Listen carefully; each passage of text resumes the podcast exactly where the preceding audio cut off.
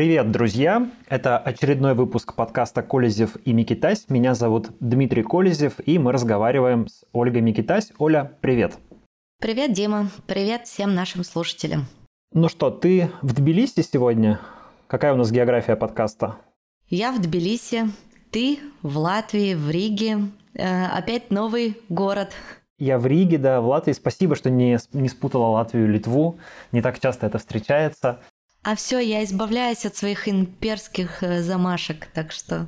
Правильно, правильно. Нужно знать... И э, страны, и страны Балтии я теперь называю странами Балтии, а не прибалтийскими странами. Не Прибалтикой, да. Э, в странах Балтии обижаются на название Прибалтика, считая его таким пренебрежительно советским.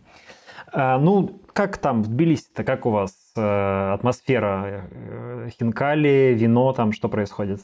Хинкали происходит, вина не происходит. Я пару выпусков назад говорила о том, что мне хочется что-то новое в свою жизнь привнести, и я отказалась от алкоголя.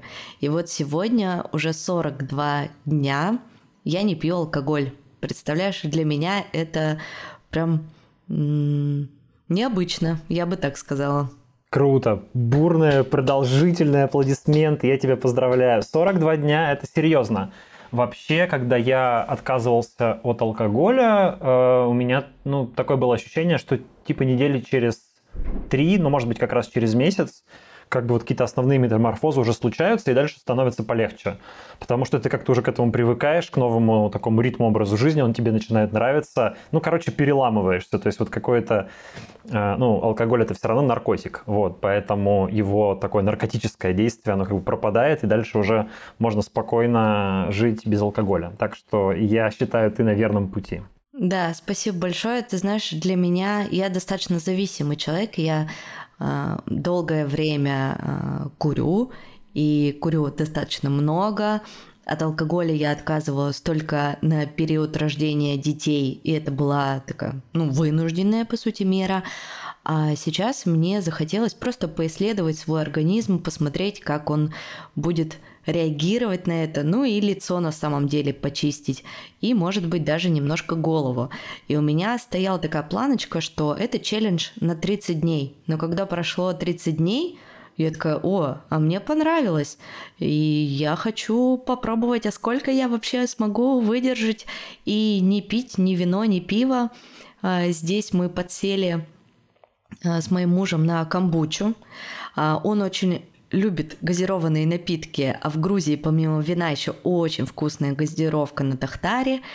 А, и он постоянно грешил, конечно, ее употребление в больших количествах, но сейчас он не пьет газировку, я не пью вино и пиво, и мы вместе пьем камбучу местного разлива, очень вкусную. И я помню, что когда я пробовала камбучу в Екатеринбурге, все тогда был какой-то бум на эту камбучу, мне она вообще не зашла. Ну, то есть вот этот какой-то уксусный привкус, плюс привкус какой-то земли. И я такая, нет, это вообще точно не мое. А здесь взяла на пробу, и знаешь, мне очень понравилось прям я не ожидала. Но вот я знаю, что в Литве, где ты сейчас живешь, большой выбор безалкогольного пива. Это правда. Грузия этим похвастаться, к сожалению, не может. И я здесь пила только безалкогольное пиво Хайникен, но, по-моему, в нем все равно есть какой-то процент алкоголя, 0,00 какой-то 1%. Да, в любом безалкогольном пиве на самом деле есть небольшой процент алкоголя, там типа 0,3 там, или 0,2, что-нибудь такое. А, поэтому выбирать лучше по вкусу. Просто Хайникин, на мой взгляд, вообще какое-то да. совершенно невкусное пиво. Вот есть в Литве а, местное пиво безалкогольное, и алкогольное, и безалкогольное. Калнапелис, вообще великое пиво, я считаю, всем очень рекомендую. Дешевое, стоит меньше евро за банку и прям очень хорошее. Но действительно, выбор безалкогольного пива в Литве какой-то невероятный. То есть ты приходишь в магазин и пиво, и вина, и, что важно, сидра, потому что я люблю сидр, и безалкогольный сидр – это кайф.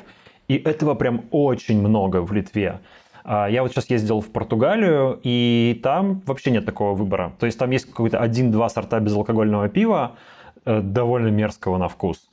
А, и все. И, ну, там, с вином, может, чуть получше ситуация, но тоже. А тут просто шикарный выбор.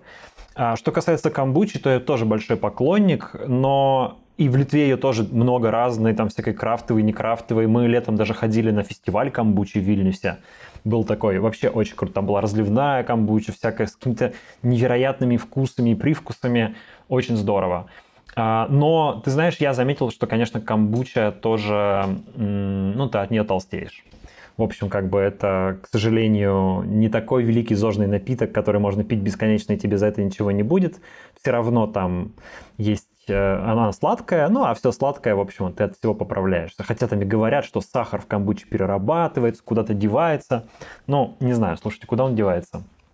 Как бы закон сохранения энергии никто не отменял. Он все равно там э, в виде калорий есть, и, наверное, как я понимаю, и поэтому а, в общем, все равно он в ваших там телесах как-то проявится. Поэтому я камбучу стал так пить ограниченно, то есть там типа раз в недельку, два раза в неделю. Но правда, это особенно когда ты не пьешь алкоголь, иногда хочется какого-то такого сильного вкуса, такого терпкого вот чего-то, то камбуча, да, это то, что нужно. Здорово, здорово. Как у тебя с творческими всякими вещами, с твоими профессиональными? На самом деле в январе и в начале февраля я тоже говорила об этом в подкасте. Было очень много работы, много новых запусков подкастов, поэтому я сильно устала и даже словила такое небольшое выгорание. И поэтому на вторую половину февраля и начало марта я решила э, освободить себе время и э, работать поменьше. И как только я сделала чуть больше выходных, я сразу придумала новый подкаст. Я вообще не понимаю, как это работает. Видимо, у меня уже просто мозг под это заточен, и я уже во всем вижу подкасты, готова их создавать и создавать, и все никак не могу остановиться. Мне кажется, это очень круто как раз, когда ты начинаешь окружающий себе мир превращать все время в продукты, которые у тебя получается делать. Это прям такое качество полезное для профессионала. Да, но хочется иногда, знаешь, отдохнуть и отключиться от всего, но пока не получается. И вот недавно мне пришла а, очень интересная идея, я пока много подробностей рассказывать не буду, но она про политзаключенных. И, возможно, у меня даже получится с этой идеей податься на грант и получить для него финансирование. Поэтому как только появится какая-то более подробная информация, я обязательно расскажу об этом в подкасте и в своих социальных сетях. Ну и вообще э, сейчас в Тбилиси концентрация не только журналистов, но и людей из подкаст-индустрии, продюсеров, э, звукорежиссеров, подкастеров. И мне пришла идея сделать в конце марта большую подкаст встречу, а, конференцию, паблик толк. Я пока не придумала этому название. Но мне хочется позвать классных специалистов и поговорить о подкастах, о том, как их лучше создавать, как их продвигать, как их монетизировать, о трендах подкаста в 2023 году. И уже несколько экспертов из нашей индустрии согласились со мной ввязаться в эту авантюру. В общем, То есть ты делаешь вот конференцию, по сути, правильно? А, да, я пока вот не придумала, говорю, этому какое-то название. Возможно, это будет какой-то паблик толк с лекциями, плюс э, лайв-запись э, какого-нибудь подкаста и возможность, например, прямо тут же с помощью э, специалистов записать свой подкаст. Здесь же есть студия э, в Тбилиси. Поэтому пока еще это все в таком в зародыше. Эта идея мне пришла буквально позавчера. Вот, пока я ее не сформировала тоже во что-то единое, но хочется, хочется напитаться общением. И я понимаю, что спустя год моей миграции я все больше и больше стремлюсь к новым знакомствам, к расширению социальных связей, и мне этого очень не хватает. Супер. Звучит здорово, и план сделать что-то вроде конференции в Тбилиси по подкастам, мне кажется, очень классно. Единственная проблема, что а, можно было бы расширить географически, чтобы к вам приехали из других городов, но, как ты знаешь, у некоторых людей проблемы с поездками в Грузию, поэтому не все решатся. Я бы вот, например, хотел приехать, но, наверное, не буду рисковать, потому что не хочется, чтобы тебя потом обратно отправляли или держали долго-долго в грузинском аэропорту. Это правда. Вот тут буквально пару дней назад не пустили Аню Ривину э, в Грузию. Она здесь жила в течение этого года. Ей пришлось уехать в Израиль. У нее здесь осталась семья, работа. а, Аня Ривина из проекта «Насилию нет», э, если вдруг кто-то не знает из наших слушателей. Поэтому да, такие прецеденты есть, конечно, но, возможно, получится сделать какой-то онлайн-формат. Поэтому если вы в Тбилиси, также слушайте наш подкаст, и я обязательно анонсирую эту встречу.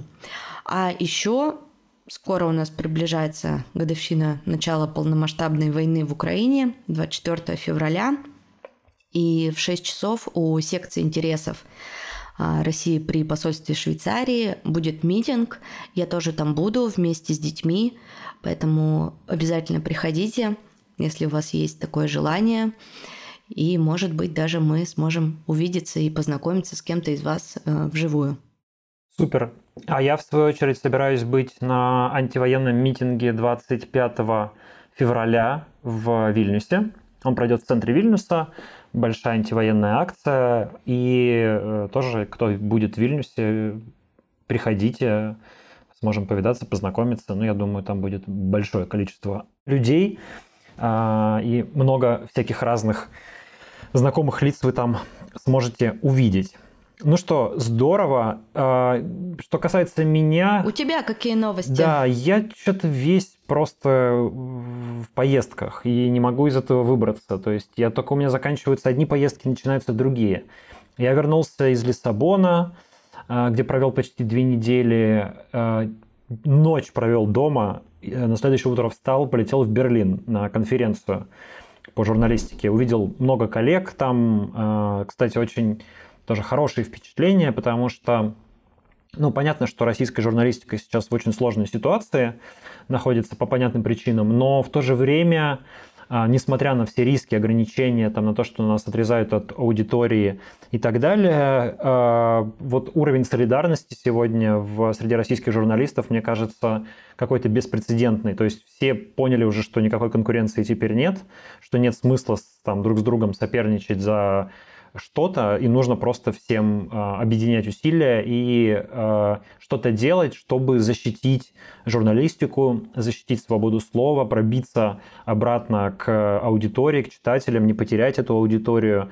В общем, э, обсуждаются там разные проекты, разные совместные какие-то вещи, так что все это ну, внушает определенную надежду. Я думаю, что последствия вот этих вот встреч, этих разговоров обязательно будут, и будут еще другие встречи. А сейчас я в Ригу приехал, ну вот это, к счастью, не так далеко от Вильнюса, 4 часа на автобусе, отличный автобус ходит, вообще просто восхитительный. Я вчера доехал как в лимузине.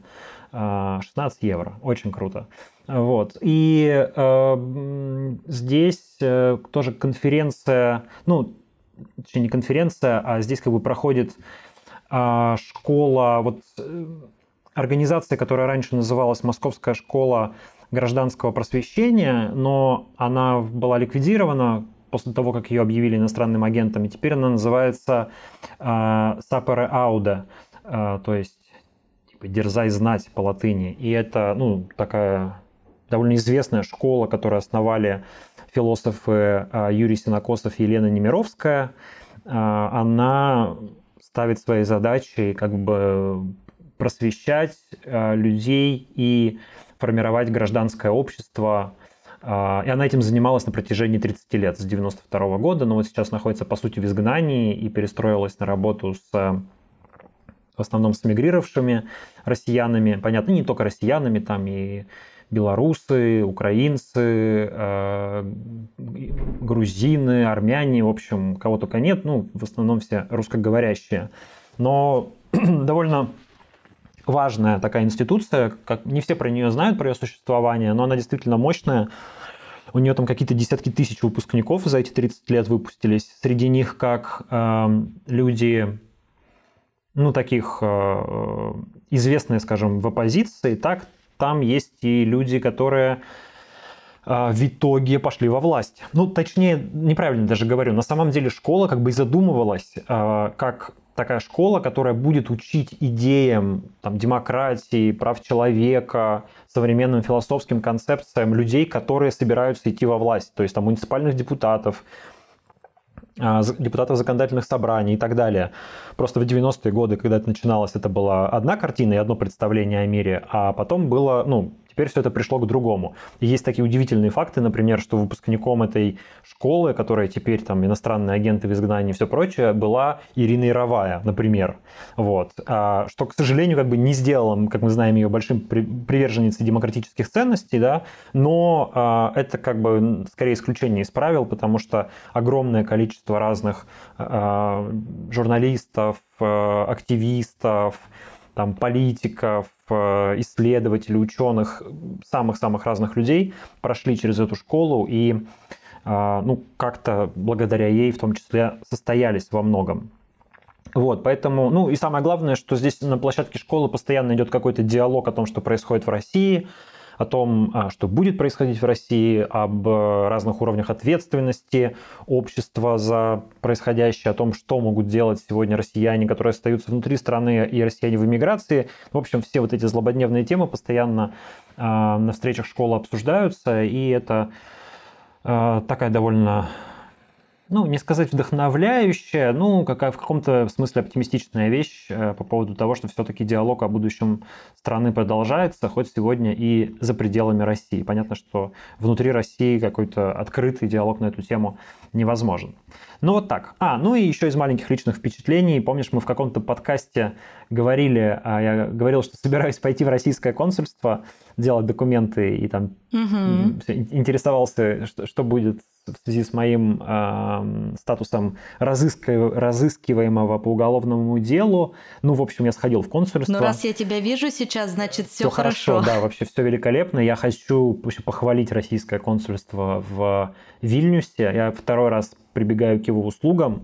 Вот э, говорят, что я все время ругаю российскую власть, российские всякие органы власти. Но это не орган власти, это как бы орган госуслуг, по сути, для россиян, проживающих за рубежом. Вот они работают вообще отлично. То есть каждый, я приходил туда два раза делать всякие доверенности. Это просто самый вежливый сервис ever. То есть там настолько все обходительно, настолько все по-доброму, настолько все мягко, что а, ну вот чисто в плане как бы интерфейса э, очень круто и там никаких вопросов по поводу моего статуса, к счастью, ни у кого не возникло. Такая вообще хорошая атмосфера, там лежат какие-то местные газетки на русском языке, а местные газетки на русском языке, они, надо сказать, все достаточно такие антипутинские, вот, ну, потому что это Литва, все равно здесь, понятно, критическое отношение к действиям российских властей, и ты можешь сидеть в российском консульстве и читать какую-нибудь там местную газету, где ругают Путина, на последней странице концерт Верки, э, реклама концерта Верки Сердючки, украинские флаги, короче, такое довольно странное ощущение, при этом ты находишься в российском органе, там висит российский герб, российский флаг и так далее, но э, вот так это выглядит. В общем, э, кто переживает там по поводу консульства или еще чего-то, ходить можно, даже тем, кто в розыске, по крайней мере, пока. Ну, это хорошо. Я до сих пор без паспорта, кстати, сижу, еще даже не подала документы, поэтому неизвестно, когда они у меня появятся и когда я пойду снова в секцию интересов здесь, в Тбилиси. Ну что же, перейдем наконец к нашим новостям. Наша часть про личные разговоры какая-то пугающе больше, все больше и больше становится с каждым разом, но окей, тем не менее, к новостям, к новости мы тоже обсудим. Кстати, по отзывам нашим слушателям очень нравится, когда мы делимся своими новостями и вообще, когда они узнают, что мы, как мы, чем мы занимаемся и чем живем. А, кстати, у нас не было с тобой выпуска на прошлой неделе, мы пропустили его, так как ты был в отъезде, и за это время очень много событий произошло. Мы, конечно, сейчас не можем а, все их уместить в один час. Было и ужасное землетрясение в Турции и Сирии, а, была утечка данных из Яндекса, об этом тоже можно говорить и говорить. А, ну, для меня еще такая новость была, ну, она, конечно, ожидаемая, что Земфиру объявили иноагентом. Земфира вообще моя любовь, наверное, всю жизнь, моя самая любимая певица. Ну, в общем, новостей было много, но мы перейдем к самым актуальным. Да, давай, с чего начнем? Давай, наверное, поговорим про приближающуюся годовщину войны, потому что все больше разных публикаций на эту тему, и понятно, что это будет главной темой следующей недели, ну, вместе с посланием Путина Федеральному собранию, о котором мы тоже сегодня немножко скажем. Ну вот, э, к годовщине войны уже выходят всякие аналитические материалы, всякие комментарии экспертов собираются, и всякие э, разные прогнозы делаются по поводу того, сколько это еще будет продолжаться. Но вот я для себя сделал такие два списка а, к году войны, чего добился Путин за это время и чего не добился. Вот, предлагаю по ним пройтись. А, может быть, я что-нибудь забыл, и ты мне напомнишь, или наши слушатели напомнят в комментариях. Но, в общем, у меня получилось так. Значит, чего не добился Путин? Ну, во-первых, он не взял Киев за три дня, и за 33 дня, и за 333 дня. В общем, никак он Киев не взял, хотя много раз э, собирался. Он, правда, сам никогда этого не декларировал, но довольно очевидно все, что он делал, было на это направлено. А разные его миньоны, типа Рамзана Кадырова, об этом говорили прямо и даже обещали, что вот уже на следующей неделе мы возьмем Киев, но не получилось. А, не получилось и Донбасс захватить, а, по крайней мере, целиком потому что до сих пор большие территории Донбасса удерживаются а, обороняющимися украинскими силами, и пока даже вроде бы начавшееся российское наступление как-то продвигается не очень для России хорошо. Так что есть ощущение, что и дальше э, вряд ли Россия достигнет здесь большого прогресса. Э, он не смог захватить вообще ни одного крупного города, пожалуй, кроме Мелитополя. Ну, еще был Херсон, но Херсон удержать не смогли. Поэтому по итогу года тоже записываем это в графу не удалось. А Мариуполь? А, а, да, Мариуполь, извини, да, да, Мелитополь, конечно, и Мариуполь, да, ты права, Мариуполь э, захвачен, это достаточно крупный город.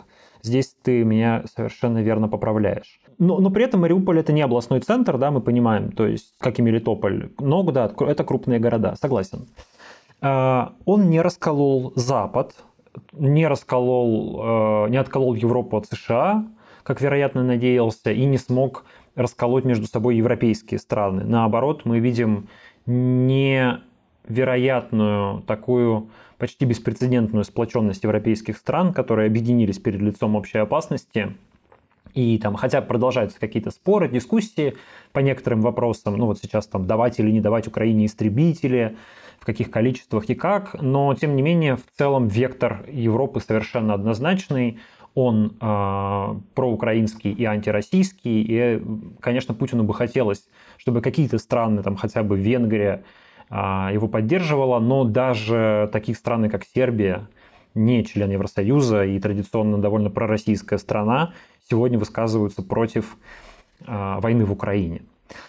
Он не смог остановить санкции, и а, санкции накладывались и продолжают накладываться, и они довольно жесткие, не столь жесткие, как хотелось бы Э, многим, но тем не менее они есть. И остановить это санкционное давление Путину не удалось.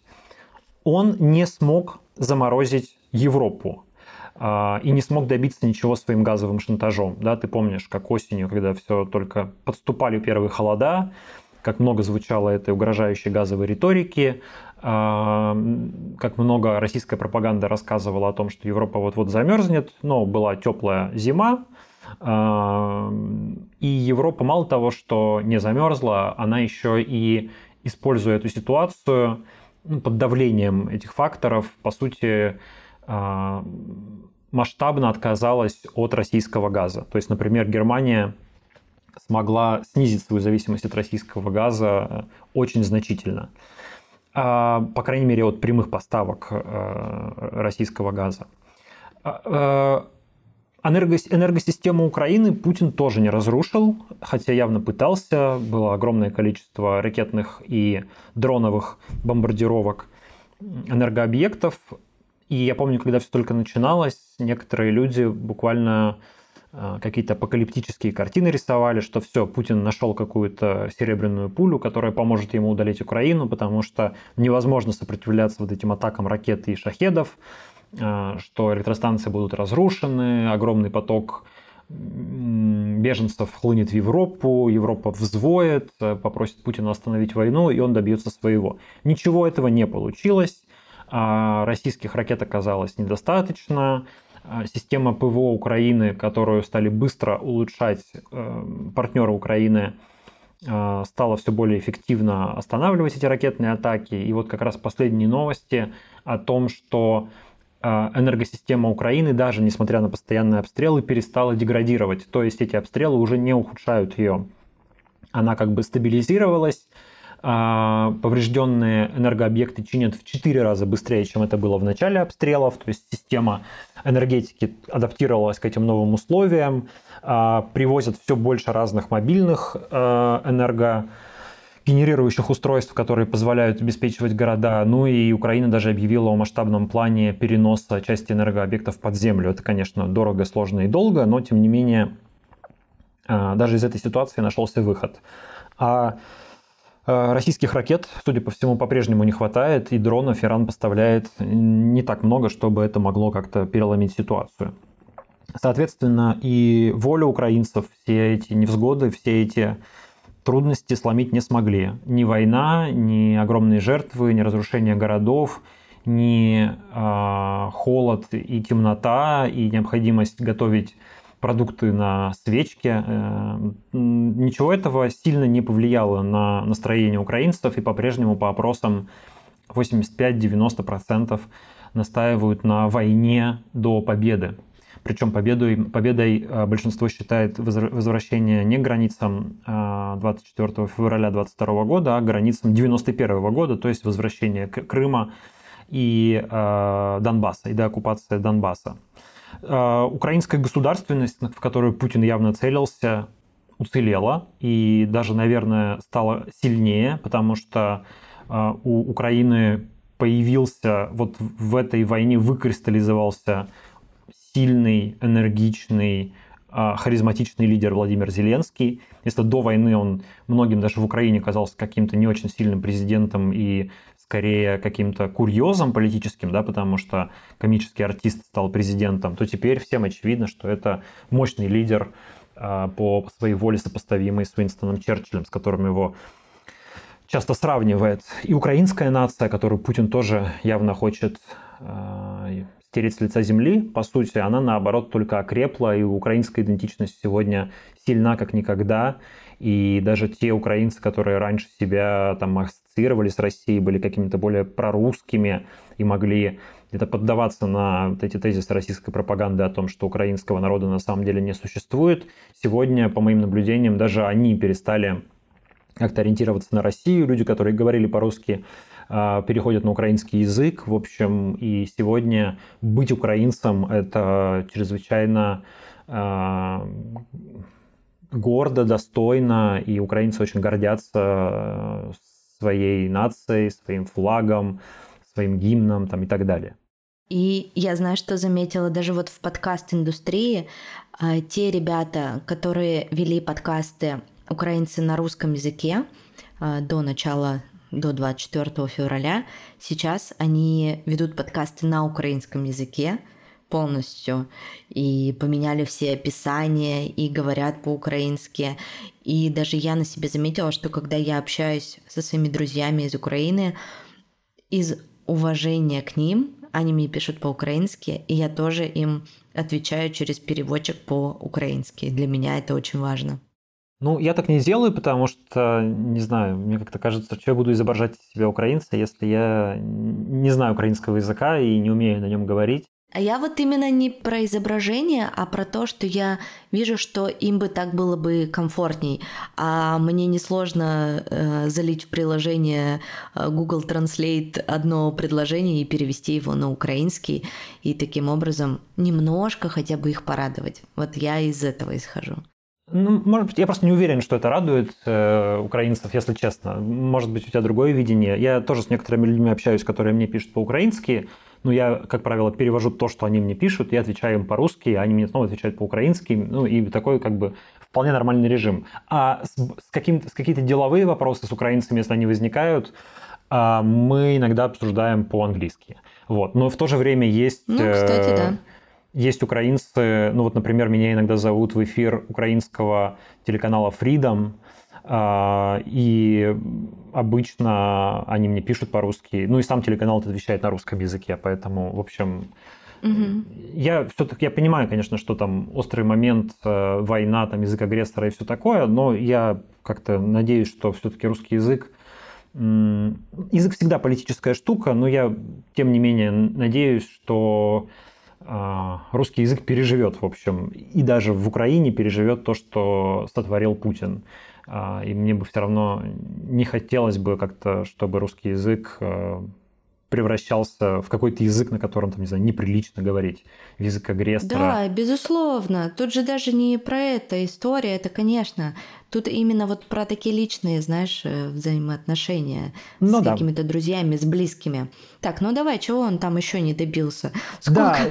уже я жду, когда закончится этот список. У меня еще пара пунктов, еще парочка. А, возвращаясь на международный уровень, никто войну из Э, более или менее серьезных государств авторитетных не поддержал вообще в мире. Да? То есть кроме КНДР, по-моему, Сирии, полностью зависимой от России, сирийского правительства, и Белоруссии, которая тоже де-факто подчинена России, а войну никто не поддерживает. Да и Беларусь, кстати говоря, пока что избегает, ну точнее Лукашенко избегает прямого вовлечения в войну, то есть всякий раз э, как-то уговаривая Путина ну, там, не знаю, использовать какие-то ресурсы Беларуси, типа размещать там войска, еще что-то, но белорусские военные сами не участвуют в войне, и более того, как мы помним, Лукашенко даже не признал а, ни ДНР и ЛНР, ни Херсонскую и Запорожскую области в составе России, да и даже Крым не признал официально. Да, сказал, что я туда съезжу,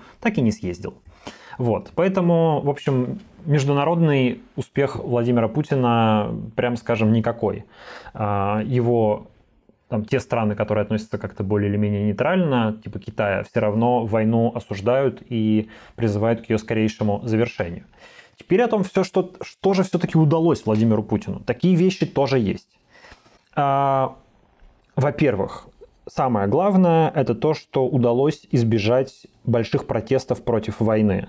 Я не буду говорить, что ему удалось добиться большой поддержки войны среди россиян, потому что мы не можем этого утверждать, мы не можем доверять социологии, мы не можем понимать, э, как на самом деле себя чувствуют люди в России. Объективно, да, у нас нет таких данных. В условиях диктатуры социологические инструменты работают плохо.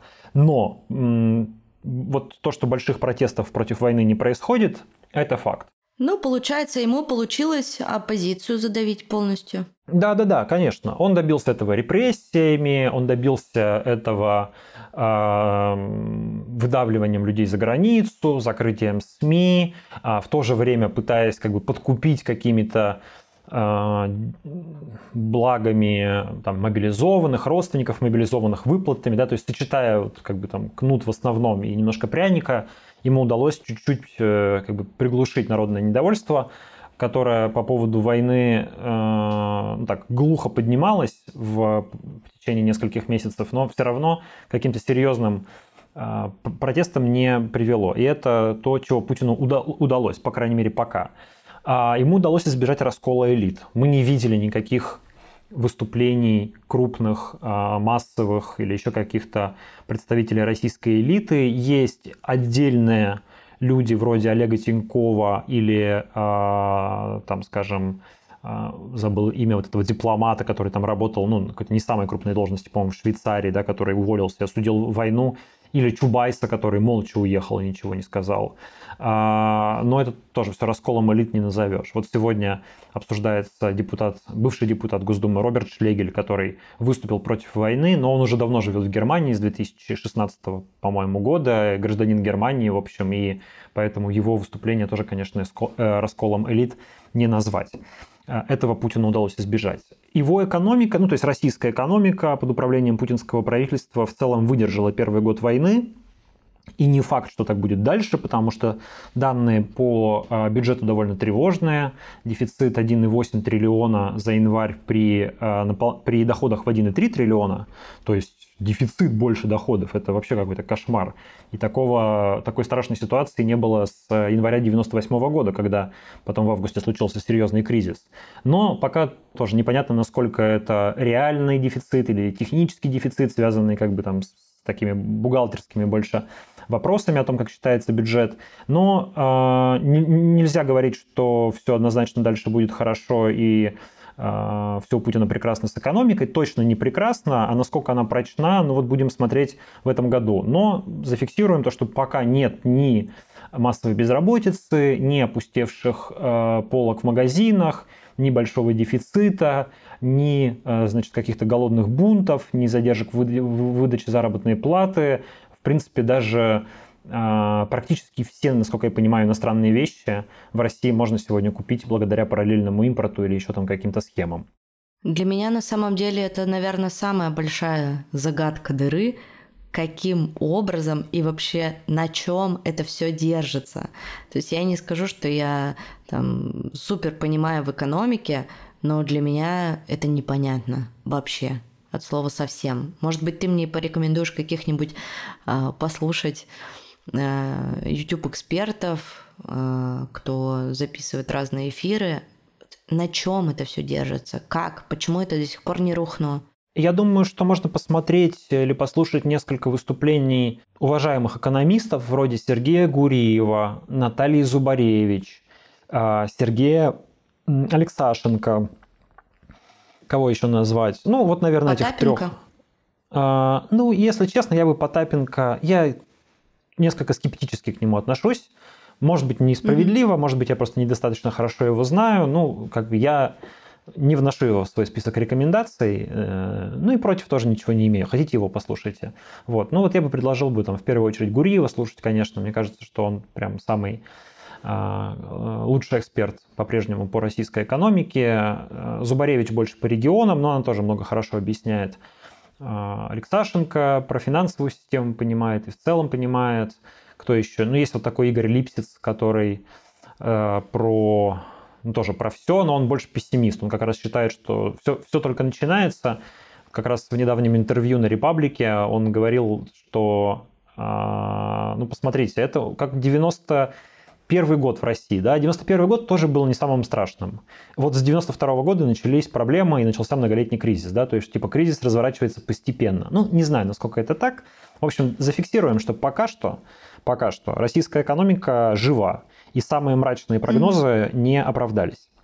А, что еще? Ну, у Путина есть определенные территориальные завоевания. То есть э, все-таки часть украинской территории ему удалось захватить, ему удалось увеличить зону оккупации по сравнению с 24 э, февраля. И э, ему удалось обеспечить сухопутный коридор в Крым, что, конечно, важно, потому что если сейчас военные действия перекинутся на Крым, то э, этот сухопутный коридор для Кремля очень важен, так как мы видим, что Крымский мост уязвим, э, в случае чего он может, может э, быть разрушен. И ну вот сухопутный коридор это то, что может обеспечить а, оборону Крыма или в крайнем случае вывод войск из Крыма, если, чтобы они там не попали в котел, если вдруг до этого дойдет, ну и эвакуацию населения.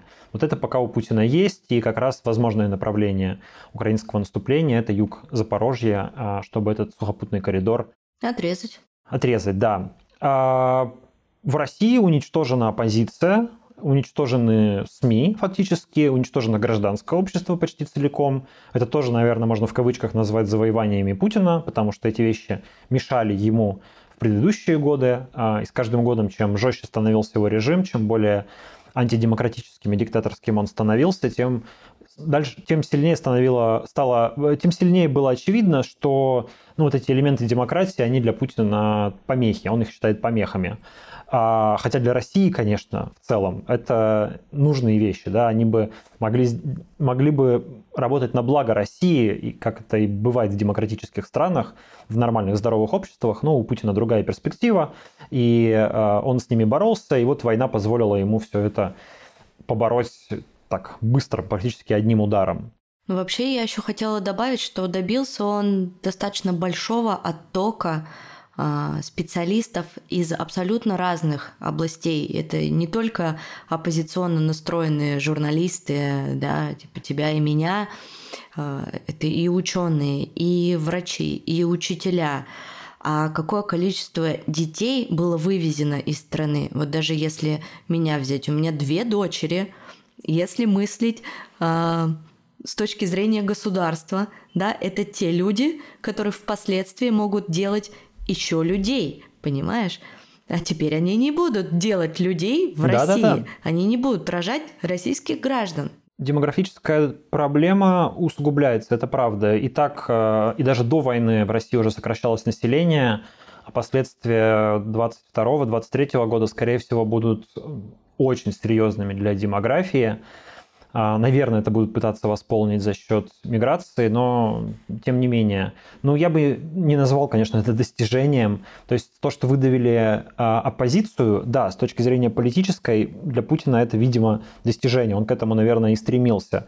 Но то, что вместе с оппозицией уехали а, ценные специалисты, в том числе айтишники, это, конечно, проблема для, и для экономики, и для политического режима, потому как вот разные а, такие циф... элементы цифрового ГУЛАГа, так называемого, да, все эти а, системы слежки. Вот недавняя утечка Роскомнадзора да, рассказывает о том, какие большие они строят системы для того, чтобы контролировать информационное пространство и как сложно это все должно работать. Но это же требует э, хорошие кадры, чтобы все это действительно работало, существовало и было не только на бумаге. Вот эти кадры от Путина сбегают, и они либо уезжают из страны, либо занимают совершенно нелояльную позицию, и это как раз ну, скорее минус для него. Вот. Но то, что оппозицию выдавил, да, это, конечно, правда. А, еще из достижений таких, немножко в кавычках, но тем не менее, все-таки а, остаются пока еще крупные страны с нейтральной, более или менее нейтральной позицией по России и по украинской войне. То есть я выше говорил, что войну не поддержали даже Китай, Индия и Турция, а, но но при этом они и категорически против войны не выступают, да, то есть они такую занимают осторожную позицию, призывают к миру, но прямо не обвиняют Россию и Путина в агрессивной войне.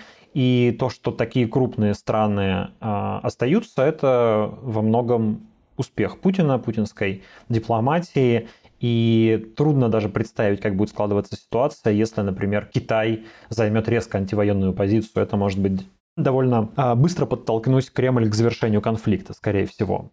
Я думаю еще, что Китаю это просто невыгодно. Конечно, ну, понятно, что Китай думает о своем Ему выгодно интересно. слабая Россия, конечно. Ну, ему выгодно, там, скорее зависящая от нее Россия, во-первых, и во-вторых, для Китая это часть большой игры с Западом, с Соединенными Штатами прежде всего, да, потому что вообще, ну, если так смотреть на каком-то глобальном совсем геополитическом уровне, хоть я это ужасно не люблю, но тем не менее все равно главный такой тлеющий конфликт в мире глубинный, это конфликт э, Соединенных Штатов, западного мира и Китая. Э, и Россия, ее поведение и украинская война, это с точки зрения Китая может быть лишь как бы просто фон вот для этого большого конфликта. И раз уж Россия атакует Запад, ну, выгоднее как-то осторожно поддерживать Россию, может быть, чтобы она э, выступала таким ну, такой торпедой для Запада, там отвлекала на себя внимание Запада, отвлекала его ресурсы и так далее. Вот, поэтому, а, поэтому, может быть, Китай, конечно, и будет Путина поддерживать. А, ну и последнее, то, что санкции, про которые я говорил, а, хотя Путину не удалось их остановить, но тем не менее они все-таки э, довольно ограничены. Например, нет полного эмбарго на экспорт нефти и газа из России – что могло бы сильно ударить по российской экономике. Есть там ценовой потолок довольно высокий, а, и Россия уже придумала, кажется, всякие способы его обхода. А, так что санкции, да, вводятся, но не в том масштабе, в котором а, призывает даже российская оппозиция. То есть, например, знаменитый список 6 тысяч, уже на самом деле 7 тысяч, который предложили соратники Алексея Навального, он не превращается в реальные санкционные списки. Вот. А, вот такая примерно у меня картина получилась. И если хочешь, я могу еще в завершении зачитать э, фрагмент из публикации агентства «Агентство». Они собрали подборку разных экспертов, очень коротко, а, буквально по две строчки от каждого, по поводу будущего этой войны, о том, когда она закончится. Да, это будет очень интересно. Но вот, знаешь, я чуть-чуть хотела подытожить все то, что ты сказал.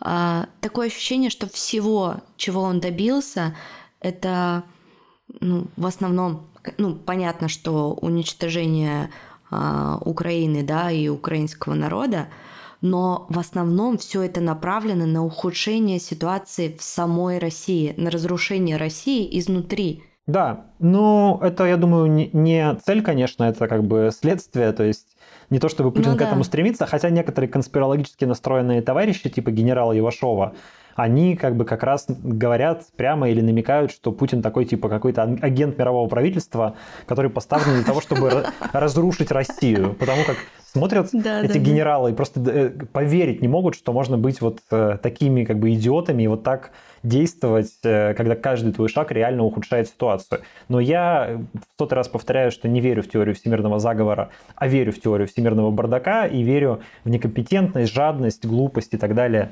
гораздо больше, чем вот в какие-то злые умыслы.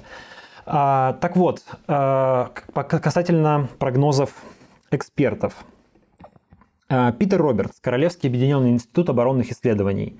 Активные боестолкновения могут закончиться уже в этом году, однако конфликт может перейти в холодную фазу, по примеру грузинского или корейского. Майкл Кофман, Центр военно-морского анализа, CNA. Конфликт закончится через несколько лет. Сотрудник CNA Дмитрий Горенбург, в свою очередь, пред- предполагает, что достижение даже перемирия без урегулирования по аналогии с конфликтом на Корейском полуострове займет несколько лет. Дмитрий Альпирович, соучредитель аналитического центра Silverado Policy Accelerator. Война может продолжаться еще несколько лет. Эмили Хардинг, Центр стратегических международных исследований. Война будет очень долгой. Иохан Михель, Международный институт стратегических исследований. Война продлится еще многие месяцы. Андрей Колесников, фонд Карнеги. Вариант быстрого завершения войны исключен, так как оккупация территорий в Запорожской и Херсонской областях уничтожила возможность любого дипломатического выхода из конфликта. Мария Липман, политолог и журналист. Боевые действия уже пришли к некоторому тупику и вряд ли закончатся в 2023 году. Лучо Карачолло, редактор итальянского издания о геополитике «Лимес». Эта война будет длиться бесконечно, с длительными паузами на прекращение огня. Карачолло подчеркнул, что война завершится только с крахом одного из государств. Марк Милли, глава комитета начальников штабов США. В этом году будут очень в этом году будет очень и очень сложно военным путем выбить российские войска с, каждой, а, с каждого оккупированного Россией дюйма Украины. Милли добавил, что не считает это возможным, то есть э, деоккупацию территорий. И одним из наиболее известных экспертов, считающих, что война все же может завершиться уже в этом году, если Украина получит все необходимое вооружение, является бывший командующий армией США в Европе Бен Ходжес. Вот так вот. Вот такие прогнозы. Как ты слышишь, э, большинство экспертов, по крайней мере тех, кого приводит агентство, считают, что война в 2023 году не закончится и что она будет долго, продлиться несколько лет, возможно, в каком-то более замороженном режиме, переходя от активных боевых действий к более пассивным э, ситуациям, но тем не менее. Ну, такое ощущение, что это картина войны на истощение одного из игроков, одного из участников конфликта. Да, или пока Путин не умрет. Ну что, еще у нас осталось буквально 5 минут. Э, Хотели мы сегодня поговорить про броне- по бронепоезд Путина и про 24, 22 февраля, точнее, что он собирается говорить на э, послании Федеральному собранию, которое наконец состоится. Про две темы не успеем. Какую возьмем? Давай про послание коротко все-таки пробежимся. Давай, просто все это так очень ждут этой даты в таком предвкушении, что всем кажется, он обязательно что-то э, сделает в эти дни, что-то скажет. И многие думают, что я слышала версии о том, что и, может быть, и полномасштабную войну объявит, может быть, опять повторную э, мобилизацию. Ну, то есть слухов много разных, но понятно, что узнаем мы об этом только когда об этом он скажет. А ты сам как думаешь, что нас ждет на этом собрании? Ну смотри, мой прямо самый нелюбимый жанр – это вот гадание, что скажет Путин. Прям вообще не люблю, но что делать приходится.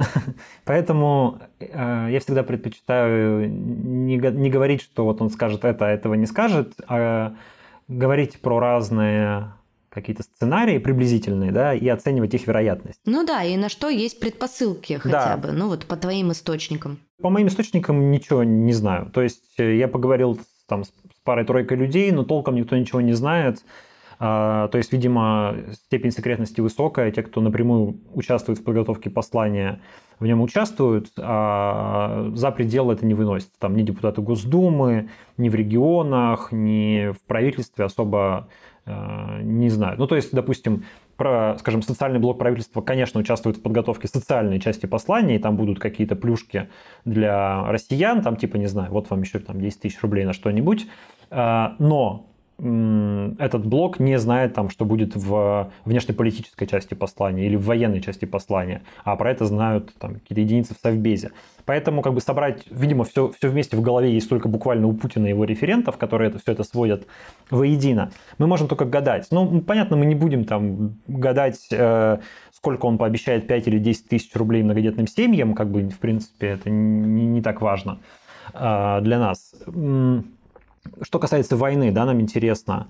А, я такие три, три опции для себя выписал. А, наверное, их больше, но, может быть, основные.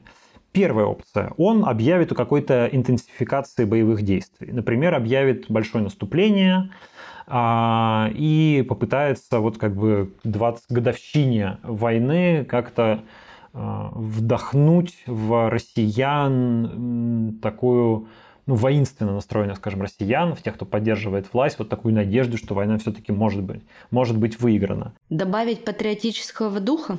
Ну да, причем не просто как бы добавить, не просто словами, но какими-то действиями. То есть, типа, не знаю, вот мы приняли решение о том, что у нас там начинаются какие-то, начинается большое наступление опять по всем фронтам. Там на Киев, на Львов, на Киев, там еще куда-нибудь. Да, да, да, да, да. Вот. Но э, на самом деле вероятность не очень высокая. А, кажется, что все-таки Кремлю на это не хватает ресурсов. Мы видим, что сейчас какое-то наступление уже идет, но оно довольно слабое. Это вовсе не те масштабы, которые ожидались. А, новая волна мобилизации не объявлена. Ну, вот, может быть, будет объявлена в связи с этим большим наступлением, но что-то сомневаюсь. Но тем не менее, я бы вероятность этого оценил, ну, скажем, процентов в 30. Теперь противоположная ситуация – хэппи-энд. Да? Путин э, говорит, что спецоперация в основном достигла своих целей, и она, если не завершается, то как бы, ну, как-то ограничивается, не знаю, там, приближается к сворачиванию или еще к чему-то такому. Очень вряд ли, очень вряд ли. Вероятность, ну, наверное, не более 5, там, может быть, 10%, а может быть и того меньше. И мне кажется, самый вероятный вариант, назовем его не то, не все. Путин попытается объявить о каких-то громких победах, может быть, сделать какие-то значительные жесты, может быть, даже какие-то неожиданные жесты, которые, пока, которые прям захватят, такие покажутся, ого-го, какими масштабными изменениями, какими сильными ходами, но с военной точки зрения, то есть как бы с точки зрения реальных боевых действий, они никакого значения э, крупного иметь не будут. То есть точка, на земле ситуация как бы особо не изменится. И я вот это оцениваю как самый вероятный вариант, процентов на 60-65 вероятности. Угу.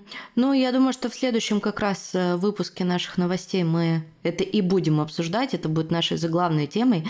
Но одно мы точно знаем, что в Лужниках пройдет митинг, концерт очередной, и массовки обещают по 500 рублей, и там будут выступать э, Клава Кока, и не лето, а, как я их называю, позор Урала.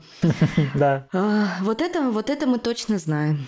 Да, но то сам по себе факт проведения как бы большого митинга вскоре после послания, а еще там где-то между ними а, внеочередное заседание Совета Федерации Госдумы вроде как добавляет немножко тревоги, да, и заставляет думать, что вдруг там будет объявлено военное положение, не знаю, всеобщая мобилизация, еще что-нибудь. Но это не вяжется с концертом.